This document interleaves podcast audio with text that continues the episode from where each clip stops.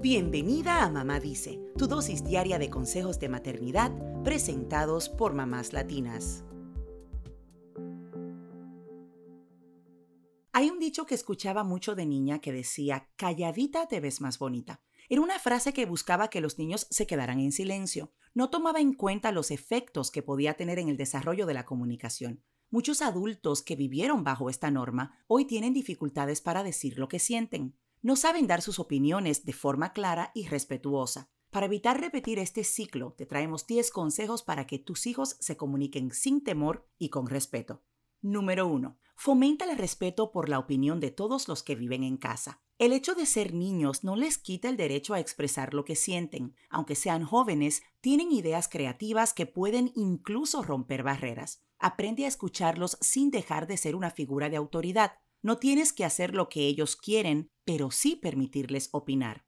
Número 2. Sé clara en lo que sientes con tu actitud y lo que esperas de su conducta. Si les dices que su actitud de desobediencia ante las normas te hace sentir enojada y triste, le pones nombre a lo que sientes. Tus hijos lo entenderán y no lo verán como algo en su contra. Si les dices que esperas que sigan tus instrucciones, estarás siendo precisa y tus hijos sabrán lo que necesitan hacer.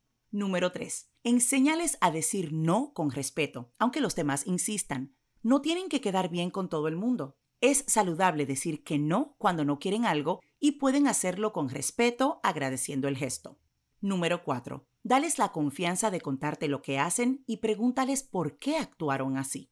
Una forma de llegar a este punto es decirles, me gustaría entender por qué lo hiciste. ¿Te gustaría decirme lo que sientes? Escucharlos no evitará las consecuencias de sus acciones, pero les transmitirá el mensaje de que no los juzgas y te interesa lo que les pasa.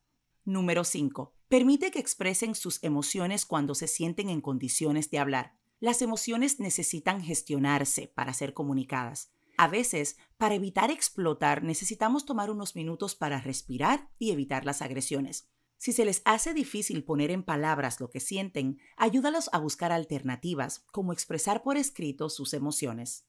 Número 6. Tú también necesitas estar en condiciones para comunicar lo que sientes. Si pides respeto, debes darlo. Si pides que canalicen sus emociones, debes explicarles con tu ejemplo cómo hacerlo. Pueden practicar la técnica del semáforo, donde el rojo representa una pausa, el amarillo sirve para respirar y el verde es el momento en que estamos listos para llegar a un acuerdo. Número 7. La comunicación con respeto implica hacer acuerdos y negociar. Tus hijos deben aprender que en las negociaciones es común tener que ceder. Para que ambas partes ganen, deben renunciar a algo para llegar a un acuerdo. Ellos pueden pedir lo que necesitan, siendo conscientes de que todo tiene un horario, un tiempo y una colaboración necesaria.